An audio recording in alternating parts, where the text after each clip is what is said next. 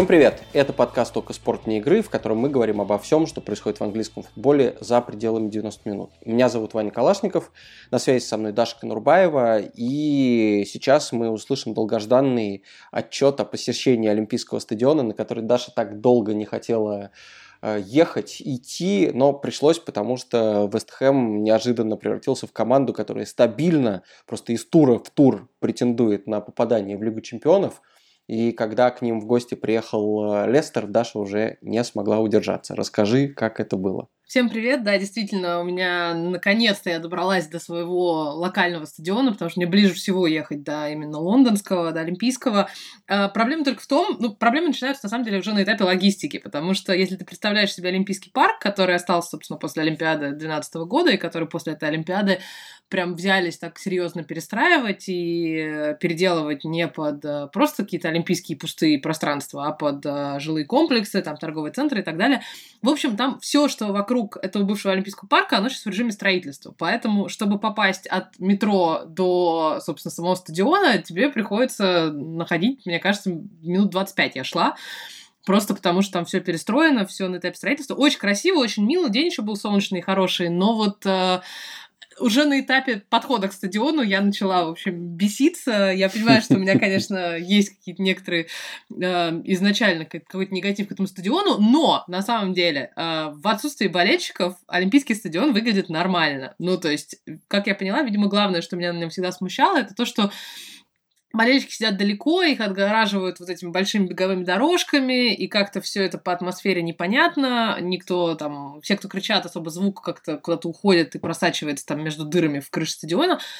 А без болельщиков, да, в принципе, нормально. Ну, как бы красивая арена, там висят красивые прожектора, сама, сама в общем, структура стадиона очень симпатичная.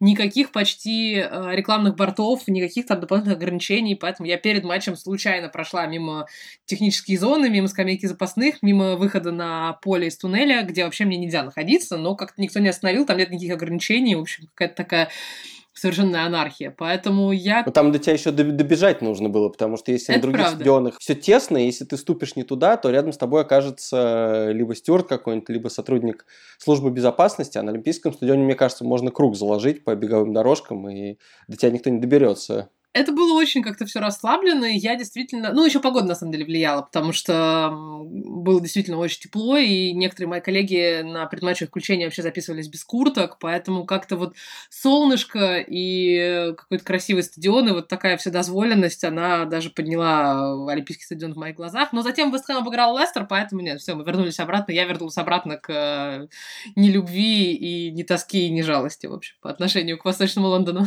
Я подозреваю, что тебя не только поражение Лестера как таковое разозлило, но еще и до матча произошло событие, которое вряд ли тоже э, болельщиков Лестера хоть как-то могло порадовать. А именно, что выяснилось, что некоторые футболисты команды после предыдущего, я так понимаю, матча с Манчестер Сити, проигранного, кстати, непонятно вообще, чего они там праздновали и было ли это связано с, непосредственно с результатом матча, но они отправились на какую-то локальную вечеринку, и не помню, кто ее устроил, кто ее устроил, кто виноват в этом всем. Это было в дома, дома у Айоса Переса, при этом а, состав участников, это, знаешь, вопрос, типа, что объединяет этих людей? Да-да-да, у меня такая же мысль возникла. Как изначально в списке, собственно, тех, кто не попал в заявку на матч, а, из-за этого был Айоса Перес, эм, Джеймс, Джеймс Мэдисон и Чудури, а потом еще выяснилось, что там был Барнс, что как бы, окей, допустим, Барнс травмирован. И вот самый удивительный персонаж во всем этом это Уэс Морган. То есть как бы, что объединяет их всех? Э, я представляю себе вечеринку, например, Морган, Албрайтон, Шмейхель, Варди, условно говоря. Ну, ну да, вот, старый чемпионский состав, да. да. Но вот что Морган делает с этими ребятами, не до конца понятно. Там, э, Может и... быть, он пошел за ними присматривать, чтобы ну, возможно, он пошел их разогнать, я но не, не справился. Да. Вот, действительно, действительно, э, ситуация странная. Более того, это случилось через там несколько дней после того, как э, Роджерс собрал всю команду и объявил, что мы должны дополнительно соблюдать все коронавирусные протоколы, потому что у Лестера же еще Сюинджу сидит до сих пор в Турции, который в сборной Турции, собственно, подхватил ковид, и они там всей сборной на изоляцию засели, не знаю, в Стамбуле или где, и вот он до сих пор пока не вернулся. И дополнительно клуб несколько раз проговаривал, что, слушайте, как бы, давайте быть профессионалами. Плюс у Лестера такой важный отрезок сезона, когда сейчас идет еще полуфинал Кубка Англии впереди против Саутгемптона э, в ближайшие выходные. И э, плюс Англия только сейчас, вот в понедельник, начинает еще раз выходить. Ну, еще одна очередная ступенька выхода из локдаунов, потому что для тех, кто, в общем, не очень внимательно следит, мы сидим с, ну, считайте, с ноября. У нас был небольшой там э, перерыв в этом локдауне в декабре месяце перед Рождеством, но вот в закрытом режиме, то есть с конца декабря мы сидим без пабов, без ресторанов, без э, парикмахерских, без э, тренажерных залов бассейнов без каких-либо магазинов, кроме продуктовых. Ну, то есть, действительно, тут народ уже так крыша едет очень, очень сильно. И всем тяжело, и все ноют, и вот понятное дело, что к футболистам, как к таким образцам для подражания, с них тоже спрос особый. И когда в такую решающую, в общем, неделю, учитывая, что Лестер с Вестхэмом борется, в том числе за попадание в топ-4, такие прекрасные умники, значит, сели, собрались, потусили, и Роджер сказал, что это было его решение, что клуб, э, ну, оставить их вне заявки, что клуб э, предлагал просто ограничиться штрафом каким-то, но он сказал нет, что я приехал сюда устанавливать стандарты как на поле, так и вне его, и если как бы, мои игроки их не соблюдают, да, если даже по этому вред команде, как бы это мое право и это мое решение. Поэтому вот, собственно, без Переса и без, Мedi- без Мэдисона, в общем, Лестер, ну, показал то, что показал. 60 минут Вестхэм, в общем, возил Лестер как мог.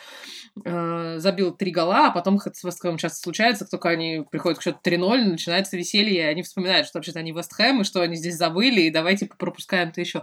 Но это вот действительно просто какое-то падение всех устоев, всех каких-то моралей, при том, что мне обиднее всего за Мэдисона. То есть, как бы мы, я хвалила его здесь неоднократно в этом подкасте. Мы все там с восхищением да, мы же его слушали. на телевидение отправляли. Ты его называла там самым умным футболистом и так далее. Столько авансов на, на выдавали. Да вот да. И как бы, ну, я понимаю, что в нынешней стадии локдауна у всех измененное состояние сознания уже, что всех здесь, ну, правда, вот там, психологически.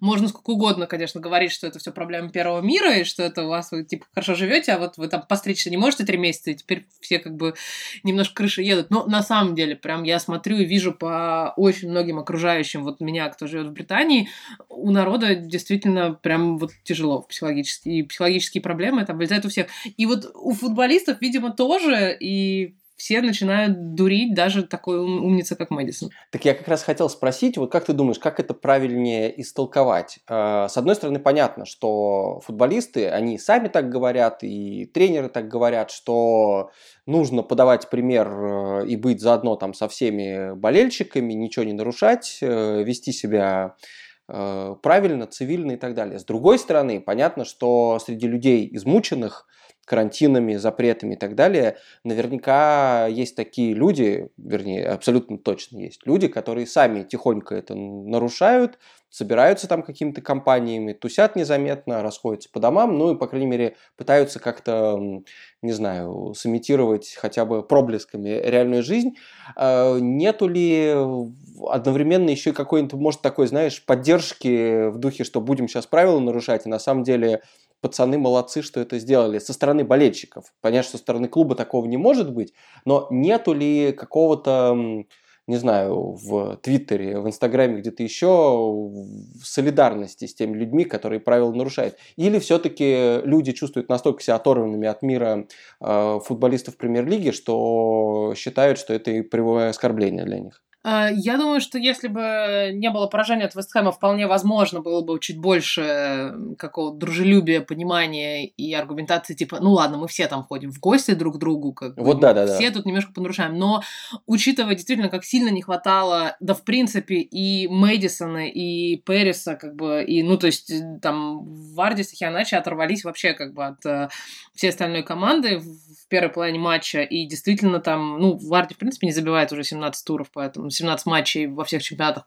поэтому как бы тут к нему много вопросов накопилось изначально. Но, то есть, действительно, э, ладно, если бы они там травмированные собрались. То есть, может быть, там чуть больше понимания к Барнсу и Моргану, которые так бы не попали в состав. Но Мэдисон, который только там восстанавливается после травмы, и который нужен команде, и которого очень сильно не хватает сейчас команде, когда у тебя идет решающая неделя с матчем против прямого конкурента в топ-4 и дальше как бы полуфинал Кубка Англии, Ну, я не знаю, что должно быть в голове, правда. Ну, то есть, и вот действительно мне очень обидно. Понятное дело, что там где-то не подумали, где-то не, там, не сообразили, решили, что прокатит. Э, не, не до конца ясно. Плюс ко всему, учитывая, вот, учитывая, что у Мэдисона, например, очень тяжелые отношения с Саутгейтом, который не вызывает его в сборной Англии по каким-то своим причинам, ну, то есть все болельщики Лестера, например, говорят, что Саутгейт просто его не любит. Ну, там, по причине, не знаю, что считает его там новым молодым Бекхэмом, да, типа много выпендривается и там ходит с этими прозрачными рюкзаками и так далее.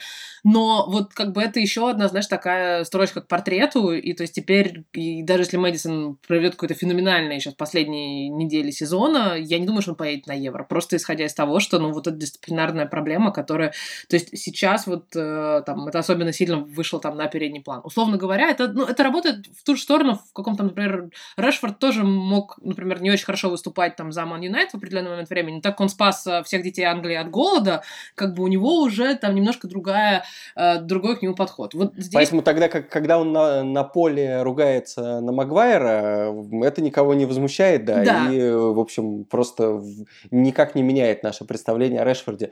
Я согласен, что для футболистов, на самом деле, кажется, очень важно научиться вообще оценивать риски. Потому что вот опять-таки я не могу, ну или, по крайней мере, не возьму на себя какую-то там смелость и моральный авторитет э, оценивать их поступки, ну и как-то оценивать именно, давать оценку, да, клеймить или наоборот говорить, что это нормально. Просто вот хочется в стороне постоять, потому что понятно, что и другие люди так делают, и привилегированные люди так делают, и непривилегированные люди тоже там собираются на на какие-то частные вечеринки. Тут скорее важно, что...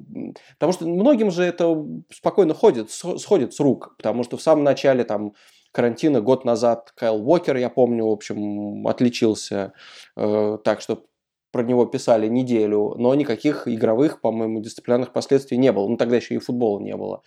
Потом в сборной кто-то куда-то не туда уезжал. В общем, это же сплошь и рядом бывает. Э, к парикмахеру опять все ходят. Но важно оценить риски. То есть тот же Харви Барнс, который, будучи травмированным, идет на вечеринку, ну, э, хорошо, там, оштрафуют его, но когда он вернется, э, будет полностью готов с командой тренироваться, но никто не вспомнит, что, знаешь, там, полтора месяца назад или еще вообще в следующем сезоне никто ему не скажет. Ты пошел на вечеринку, поэтому посиди-ка матч на лавке или вообще не попади в заявку. А Мэдисон действительно человек, который э, реально мог бы провести хороший, самый лучший сезон, наверное, в своей карьере, если бы не травмы. И теперь в тот момент, когда он возвращается и готов там быть полноценным игроком основы, приносить команду пользу, который борется за трофей и за важное место в турнирной таблице, и, как ты правильно сказал, действительно есть вопрос с Евро, ну, там, я думаю, проблема не только, наверное, в его имидже, а в том, что еще действительно очень много игроков, Э, атакующих, которые круто играют. И поэтому, если там Лингард в этой форме, здоровый Грилиш и все остальные атакующие игроки, которых мы знаем, ну, может, Мэдисон действительно не найдется места. Но, тем не менее, он мог это переломить, для него риски самые высокие. Зачем это делать ему, в отличие от Моргана и Барнса, которые, честно говоря, я бы на их месте еще сейчас бы вот в этот момент еще одну вечеринку закатил, ну, потому что ну, как бы, просто никому об этом не рассказывал и постарался как бы это скрыть. Здесь понятно, почему Роджерс идет на такой шаг. И мне кажется, реально футболистам нужно ну, как ты любишь говорить, просто, просто думать головой побольше. Даже не в вопросе того, что нельзя идти на вечеринку ни в коем случае, а нужно выбирать момент, когда это можно делать. Здесь у меня есть единственная надежда как бы на светлое будущее. Мне все говорят, что я перестраховываюсь и как бы боюсь сглазить, но я действительно просто видела в прошлом сезоне падение Лестера из топ-4. Я очень боюсь, что в этом сезоне случится то же самое, учитывая особенно, что последние три тура это матчи с Челси, Тоттенхэмом и Манчестер Юнайтед. Но Единственное, что дает мне некоторый повод для оптимизма сейчас, это вера в такой тактический, психологический гений э, Роджерса, и что вот это решение оставить их вне заявки на Мэдисона того же самого может очень сильно повлиять. Он человек, опять же таки, я все еще думаю, что он человек умный, просто как бы, ну, который делает ошибки, как и все мы, в общем, в карантины. А, и человек глубоко рефлексирующий, и сейчас, учитывая вот такой груз как бы ответственности, что он там подвел команду, на него обрушилось вот это все, что он сейчас действительно в последней неделе будет рвать и метать. Что он вот сейчас выйдет, там, не знаю, порвется от Гемптон на мелкие клочки, и потом как бы будет дальше отдавать по три передачи и забивать по два гола штрафного каждый матч. И вот именно потому, что он будет пытаться таким образом как бы оправдаться за свой косяк. Это единственное, что вот как бы мне дает какой-то какой-то позитивный выход из этой ситуации. Помимо битвы за Лигу чемпионов между не самыми очевидными командами, ты, наверное, попал на главную сенсацию тура. Ну, я отказываюсь признавать главной сенсацией победу Манчестер Юнайтед на Тоттенхэм, хотя шума... Чемпионская гонка жива! Да, шума вокруг э, этого матча было много, но, безусловно, победа Лица в десятером над Сити – это мощнейшее событие, и тебе повезло это увидеть. Э, при том, что, естественно, это не остановит Сити на пути к чемпионству, да, я думаю, мы оба согласимся в этом. Ну, вот здесь э, мы обсуждали несколько я понимаю, дней что тебе очень хочется, коллегами. Да, но... Мне очень хочется, просто здесь вспоминали, э, собственно, коллеги, и Филипп Кудрявцев, который комментировал матч Сити Лица, вспомнил, что уже после этого матча, что в сезоне 11-12 Юнайтед шел на первой строчке и опережал за 7 туров до конца Сити на 8 очков. Сейчас ситуация такая же, ну, между ними э, разрыв чуть больше, но между ними 11, но Юнайтед матч в запасе. И тогда, собственно, в 11-12 Сити догнал и перегнал, собственно, благодаря тому там, гениальному финишу сезона. Поэтому во мне теплится надежда, что, возможно, чемпионская гонка еще жива, и, возможно, сейчас, э, не знаю, сейчас Сити проиграет Лигу чемпионов и посыпется окончательно, потом их еще поражение от, не знаю, проиграют Челси в Кубке Англии, проиграют, прости господи, Тоттенхэму в финале Кубки Лиги, и вот психологически надломит команду. Слушай, а давай, давай надеяться на обратное, что они во всех остальных турнирах будут выступать хорошо, и поэтому забьют на Премьер-лигу. Мне кажется, такая схема больше работает. Ладно, хорошо, ну, все они, что угодно. Они везде, да, пойдут ко всем остальным трофеям, а дорогу к э, титулу АПЛ уступит, да, Манчестер Юнайтед. Да, опять же таки, я когда, когда я говорю об этих э, своих ожиданиях и надеждах каким-нибудь фанатам Ливерпуля, у них начинается истерика и пена изо рта со словами «чума на оба ваши дома», да, и что никаких там не хить... И многие говорят, что ладно, лучше уж Сити, чем Юнайтед, только вот не Сульшер, но мне вот искренне без разницы, мне просто хочется, чтобы, понятное дело, что там сейчас битва за топ-4 будет просто до последней капли, капли крови идти, но вот если там, наверное, наверху тоже что-нибудь поколбасится интересное, то я буду не против. Ну да, несомненно. Э, хорошо, но все равно как эта победа смотрелась со стадиона, потому что, конечно, в отличие от других матчей лица, где они часто соперника переигрывали или играли на равных, как там матчи первого круга с э, тем же Ливерпулем или тем же Сити и Арсеналом, то здесь была какая-то скорее классическая ситуация, какого-то вот Бернли, попавшего, случайно забившего гол и потом попавшего под осаду в десятером на протяжении долгого времени и случайно вырушив победу. По-моему, даже Белса, в общем, не особо радовался и говорил, что мы победили сегодня не в своей традиционной манере. Ну, как бы победа это хорошо, но все произошло не так. Э, как это все на стадионе чувствовалось и выглядело? И вообще игроки Сити сами-то поняли, что с ними случилось или нет? Э, в очередной раз, кажется, чувствовалось очень холодно, потому что в Манчестере перед матчем пошел снег, и было плюс три, и как-то, да, это было, в общем, не очень комфортно, но э, мой большой реверанс Манчестер Сити, который журналистам телевизионным на этот матч выдали места в вип-ложи, где обычно сидят прям вип-болельщики с абонементами там за тысячи фунтов, э, а тут как бы места свободные, поэтому допустили журналистов, а это места, у которых кресло с подогревом, поэтому я, в общем, не ощущала этого холода, и мой, мой матч был максимально комфортный. Подожди, а жур журналисты Guardian и пишущие прессы? Обычно они сидят, они сидят на обычной, в своей обычной ложе прессы со столами, на обычных стульчиках, а так как бродкастерам, телевизионщикам нам не нужны ни столы, ни ноутбуки, ничего, нас вот нам разрешили, да, сесть туда, если мы как бы там э, захотим и найдем это место. Оно прямо за скамейкой запасных, потому что скамейка запасных тоже сидит вот как бы на этих сейчас, на этих местах, но там есть несколько рядов, которые вот отцепили специально для бродкастеров, поэтому мы радовались невероятно, и, в общем, я осталась в итоге очень довольна этим матчем. Это чуть ли не лучший вообще мой матч в этом сезоне, именно потому что все подогревается, тепло и радостно. Но сама игра, слушай, ну, правда, это было очень клево и очень зрелищно. То есть я в моих, в моих ощущениях это было 45, э, вторые, вторая 45 минутка были самым длинным таймом в истории всех игроков лица, потому что с каким мучением, конечно, они отбивались от этого всего. Ну, отбились же, опять же таки. То есть я не думаю, что это какой-то, в общем, э, гениальное там э, это вообще не, не гениальная тактическая задумка Бьелса, да, вряд ли можно как бы тактически задумать, что вы выходите вперед, потом у вас удаляется защитник, и как бы и что с этим дальше делать. Но Лицу повезло. Лицу повезло с реализацией. Там два удара в створ, два гола. Лицу повезло с, э, с Далласом, который, конечно, да, забил там на последних минутах. Лиц большой молодец, все были очень рады, очень довольны. Даже Бьелса был после матча очень доволен. И самое удивительное, что он даже согласился дать интервью эм, без переводчика, потому что у нас есть не на английском, естественно, а на испанском.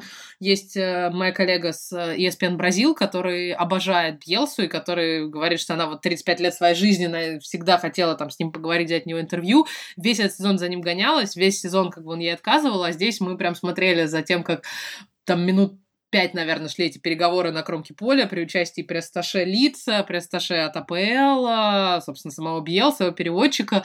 И в итоге, да, Натали в итоге его выдали там на три минуты. Это не сильно отличалось по степени увлекательности. Ну, со стороны вот мы смотрели все, потому что ну, всем было интересно, что да как.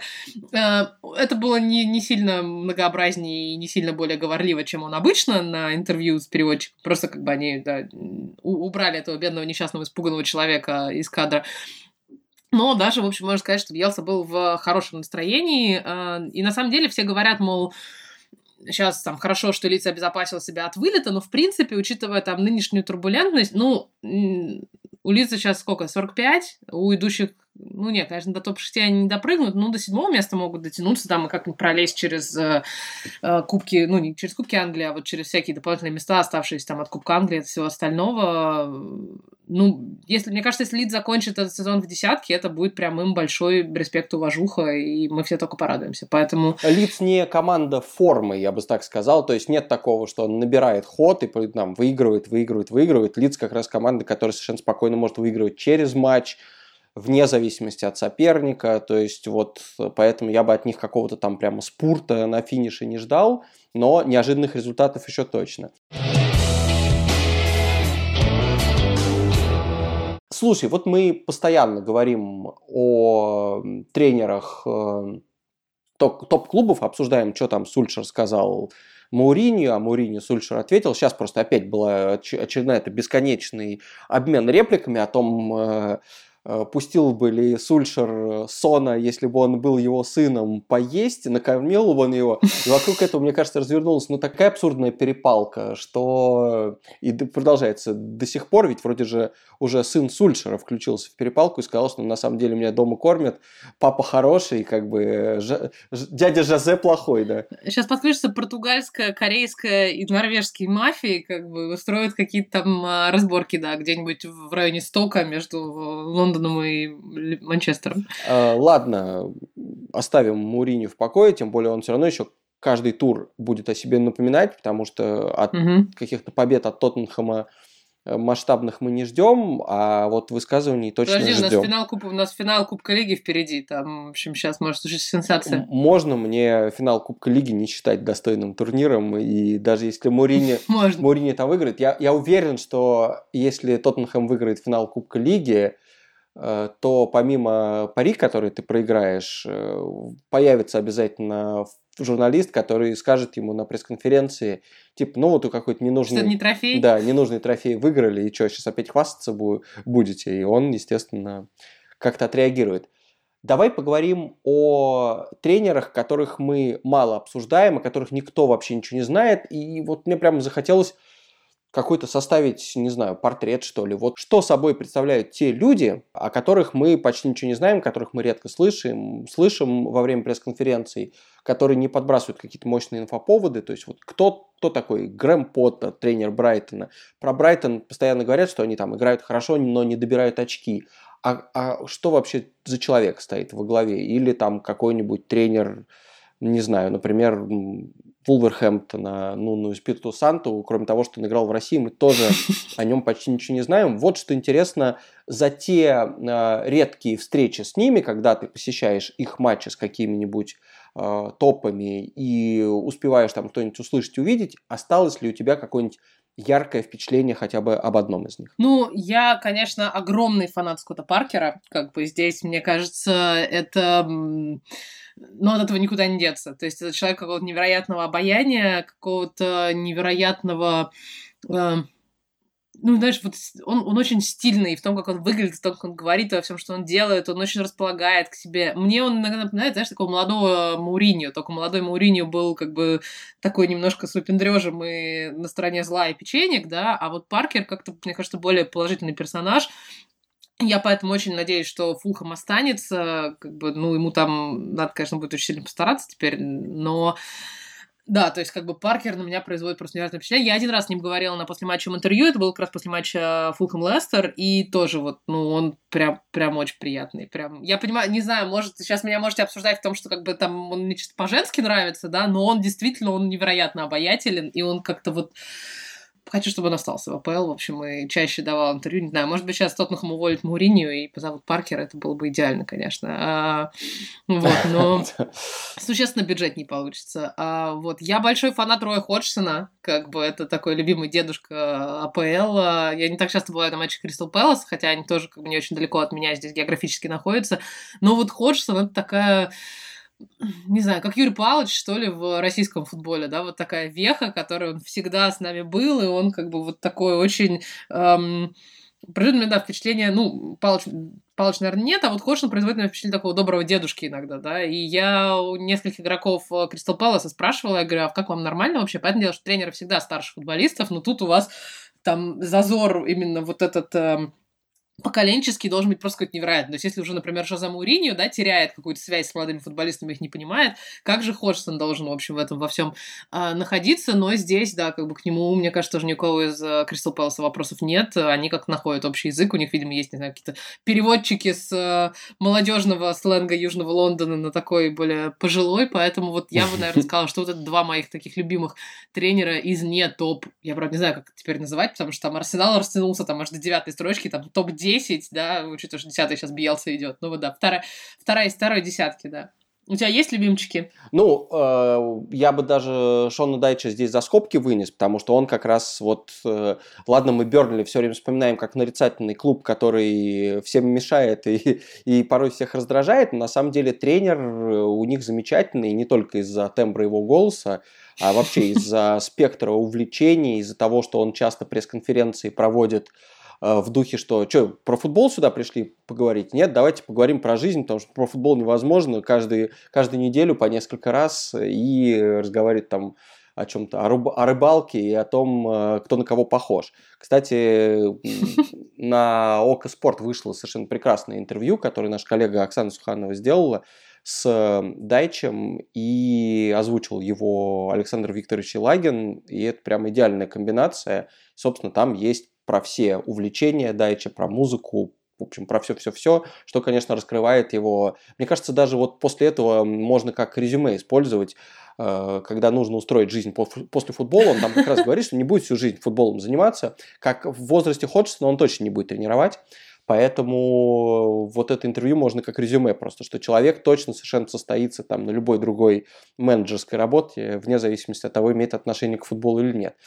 А из таких э, незаметных персонажей мне прямо вот как раз Грэм Поттер из Брайтона очень нравится. Я по-моему, не смог посмотреть целиком ни одну его пресс-конференцию, потому что это он отвечает коротко, по делу и как-то, ну, не то чтобы он э, отказывается от разговора, но он, мне кажется, специально не погружается в разговор. Я ни разу не видел, чтобы он на что-то жаловался как-то особенно эмоционально, и, хотя ему есть на что пожаловаться, потому что действительно Э, у него команда, э, как, как принято говорить, underperformит. Вот. Но он не тычет никому в лицо XG, хотя мог бы. Но мне очень нравится, что у него на самом деле в, как бы в анамнезе очень необычная карьера. Он э, в Швеции тренировал долго до Англии. Его, по сути, пригласили, вернули обратно в Англию из Швеции, где он там клуб вывел аж из третьей лиги, что ли, в высшую за несколько лет. И он, значит, цитирует тоже футболистам какие-то там, какие-то мотивационные книжки. Значит, он им про Далай, Далай-Ламу рассказывает. Но самое крутое, что он заставлял этих шведских футболистов, по-моему, там «Лебединое озеро» их заставлял танцевать. В общем, делал с ними какие-то такие совершенно нетрадиционные вещи. Я так понимаю, что больше для тимбилдинга, а не для того, чтобы они прыг- прыгали на поле там и какие-то пируэты крутили, понятное дело. Ну вот, но смысл в том, что он довольно нестандартно совсем работает. И эм, как раз в рамках э, какого-то телевизионного общения он это не раскрывает, к сожалению. Хотя он выглядит человеком, который мог бы сесть там в позу лотоса и медитировать прямо там во время пресс-конференции, что он практикует обычно в э, вне футбола, но вот какое-то большое интервью, которое с ним там выходит, может быть, раз в год, я его всегда читаю, потому что там очень, очень много всего интересного, и я думаю, что если бы он ну, к нему было чуть больше внимания, например, если бы он сейчас был в команде типа Вестхэма или Лестера, которые борются за, за что-то, то его бы чаще как-то дергали и больше раскрывали, вот. Слушай, а что вот ты думаешь о Роджерсе? Э, мне он очень нравится как тренер, э, вот именно как, как играют его команды, но каждый раз, когда я про него читаю, или когда еще помню, смотрел документалку Бин Ливерпуль, такой давно было в 2013 году, где у него в доме висел там портрет в его рост. И сейчас я, значит, узнаю, что он оказывается дикий фанат какого-то американского, значит, э, тоже коуча, бизнес-коуча, мотиватора. Я уже боялась, что ты сейчас скажешь рэпера какого-нибудь. Нет, нет, нет. Э, на самом деле, мне кажется, что это хуже. Он фанат кого-то типа Тони Робинса, знаешь, с... и у него на стене висит 10 заповедей в духе там «Верь своей интуиции», «Будь оптимистом», там «Завтрашний день лучше сегодняшнего». И как бы если ему это помогает, нет проблем. Вообще, как любые практики. Если они людям помогают, я всецело одобряю одобряю. Но почему-то каждый раз, когда я читаю про его методы, вот я вот никогда их не могу назвать каким-то новаторским. Может, это простое такое, в общем, но эффективные тоже вещи. Но мне почему-то каждый раз не вяжется это с Роджерсом, который, мне кажется, потенциально очень э, интересным человеком, но и футбол его, как мне кажется, это подтверждает. Но вот каждый раз, когда я что-то про него узнаю, мне кажется, что-то странно, не пойму, что с ним происходит. Какое он на тебя впечатление производит? Опять, я обожаю Роджерса, как бы, мне кажется, что это было идеальный, идеальное попадание в тренера, да, когда Лестер а, после Клода Пуэля искал себе специалиста, там был вариант Роджерс или эм, Бенитас. И мне кажется, что вот с Роджерсом, конечно, Лестер именно попал в точку. Сразу оправдаю за портрет, который все ему пеняют и все ему, значит, приносят в... Это на самом деле там красивая история. Это ему подарил э, один из э, фанатов Свонзи, э, который, у которого была какая-то там генетическая болезнь или какая-то еще болезнь. Ну, то есть, в общем, это благотворительная история, и это не то, что он сам заказал себе свой портрет и повесил его, да, а это именно ему подарили там от какого-то благотворительного фонда, и вот он таким образом все это... Угу. Эм, менять дело, отметь... да. Ну, да, и мне кажется, что вот, да, Роджерсу идет, конечно, на, во вред некоторое вот эм, то, что тот флер, который остался от него от его прихода в Ливерпуль, когда мне почему-то кажется, что вот тогда таких тренеров, условно говоря, не было. То есть тогда, вот там 10 лет назад, АПЛ была гораздо более там консервативная, гораздо более такая вот э, мужицкая, да, если можно сказать. Тут пришел Роджерс, который тогда там начал, не знаю, костюмы надевать, да, и когда там зубы отбелил еще до того, как это стало модным, и в АПЛ появились там Фермина с э, Юргеном Клопом. И тогда это вот вызывало какое-то ощущение, что типа, господи, что это, кто это? Ну, это какие-то там еще шутки и цитаты, да, что типа не каждый может смотреть в завтрашний день в такого плата. А, и вот у него как-то его это до сих пор догоняет э, какие-то ошибки молодости, да, ну или не ошибки молодости, а просто то, что он делал там 10 лет назад. Сейчас я вот э, вижу с ним регулярно там на матчах Лестера, э, несколько раз там сталкивалась на базе Лестера, когда приезжал туда брать интервью, когда еще можно было приезжать на базу и брать интервью там. Он, ну, не производит впечатления, знаешь, вот тоже этого какого-то медитативного коуча, который там ходит и... На базе Лестера я не видела цитат расклеенных, да, там по стенам, да, что типа надо быть одной командой, что типа нет буквы «я» в слове «команда», да, и вот это все. То есть мне кажется, что он, э, он учится тоже на своих ошибках, и если э, это самый яркий показатель, это то, как про него говорят э, все игроки, с которыми он работал. То есть, например, все игроки под ним прогрессируют, что вся ластерская молодежь тоже всегда говорит, потому что мы знаем, что Роджерс может, любит и умеет работать именно с молодыми. И если на них эти мотивационные цитаты работают, ну, почему нет? Я, опять же таки, футболисты не самые большие гении. Я вообще не удивлюсь, если там половина, у половины футболистов АПЛ лежат какие-то книжки тоже коучей дома со словами там, типа, как стать, типа, прирожденным лидером, да, ну, там, что-нибудь такое, да, как повысить свою, там, не знаю, э, свое влияние на коллектив, ну, что-нибудь такого плана. Потому что, ну, на них, мне кажется, это, это работает. Поэтому Плюс ко всему, да, Роджерс... Э, мне нравится, что он не выходит из себя, как бы, по крайней мере, на публике. Хотя у меня было ощущение после матча как раз Вестом Лестер, э, на после матча интервью никто из Лестера не выходил минут 20. У меня было ощущение, что там... Они не признались мне потом, конечно, на после матча интервью, но у меня было ощущение, что там был какой-то разговор на повышенных тонах. Ну, то есть мог быть. Я могу себе представить Роджерса, да, который там, ну, не бутсы швыряет, но как бы который может... Э, ну да, как-то более серьезно, а не только такими цитатами мотивационными говорить. Так что я э, фанат Брэндон. Отлично. Тут, тут вообще у меня нет, нет, нет никаких вопросов к нему и к его подходам. И да, он, э, кстати, в контексте Роджерса мне кажется, они с Мойсом похожи чем-то, что как бы и у того, и у другого есть вот какое-то, да, реноме такого неудачника, да, может быть, там обаятельного, может, не обаятельного, у которого есть какие-то плюсы и минусы ну, что один, что второй каких-то там крупных успехов не добивались, только там успели провалиться там с большими клубами, и, в общем, и теперь они пытаются таким образом наверстать и как-то отомстить э, все АПЛ. Ну и да, чем я тут такой, ну, не патриот, конечно, но мне нравится, что чем больше там британских тренеров здесь и успешных британских тренеров, не знаю, сколько как бы шотландцев Мойсон можно назвать британцами, у шотландцев сразу они триггерятся с этого, но и североирландский Роджерс, и как бы и все остальные, сейчас сколько? Сейчас 10 британских тренеров АПЛ, половина лиги, и понятное дело, что все равно там в топ, в топ-6 они все иностранцы, но как бы если у Моэса, у Роджерса что-то получится, не знаю, а Стив Брюс сохранит Ньюкасл в АПЛ, то как бы... Брекзит как он есть. Надо сказать, что в этом сезоне очень интересные опросы, которые показывают э, степень доверия болельщиков к тренерам своей команды. И там, по-моему, два вопроса было. Довольны ли вы тем, что как команда играет сейчас, и хотите ли вы, чтобы этот тренер остался на следующий сезон? И вот это забавно, что в этом году как раз прямо очень высокая степень доверия к всем тренерам не топ-клубов. То есть почти все. Там на первом месте, правда, Анчелотти, ну, потому что понятно, что он нельзя назвать Эвертон уж совсем там слабым, слабым клубом, он всегда под элитой, но вот приход такого тренера, как Анчелотти, конечно, дал им какой-то прям импульс очень сильный, но вот дальше идут, соответственно, понятно, Бьелса с лицом, там и Моис, и Хайзенхютель, и, соответственно, Поттер, Роджерс и так далее. И практически все э, тренеры топ-клубов, включая даже Клопа и включая Гвардиолу, они чуть пониже, потому что, ну, с одной стороны, к ним немножко привыкли. С другой стороны, после их больших побед, понятно, что Клопа там два года назад, я думаю, наверное, был бы стопроцентный рейтинг по всем показателям, а у Гвардиолы тоже к его победам в чемпионате привыкли, хотят, хотят Лигу чемпионов и не уверены, что он ее может выиграть. И, а Мауриньо так вообще это предпоследний тренер по всем вопросам, вопросам, которого не любят.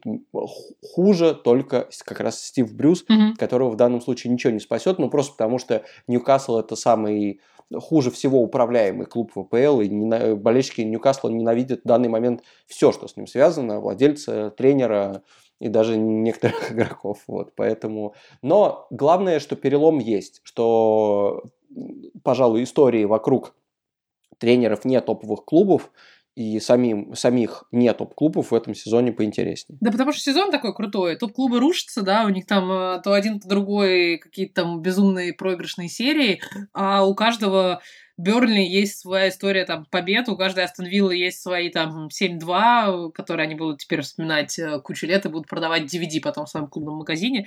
Э, это я абсолютно без э, какого-то издевательства говорю. Лестер до сих пор в клубном магазине продает DVD с записью 9-0 с Саутгемптону, поэтому, в общем, есть вопрос вообще к этому концепту DVD в целом, но как бы сезон клевый, и у, даже у маленьких клубов есть свои местечковые победы. Там Вестбром обыграл Челси 5-2. Ну вот тоже вспоминают, радуются и считают это каким-то своим крутым достижением. Поэтому, ну, так держать, все тренеры молодцы. Сколько у нас всего три тренерских отставки в этом году, в принципе, минимальное какое-то количество.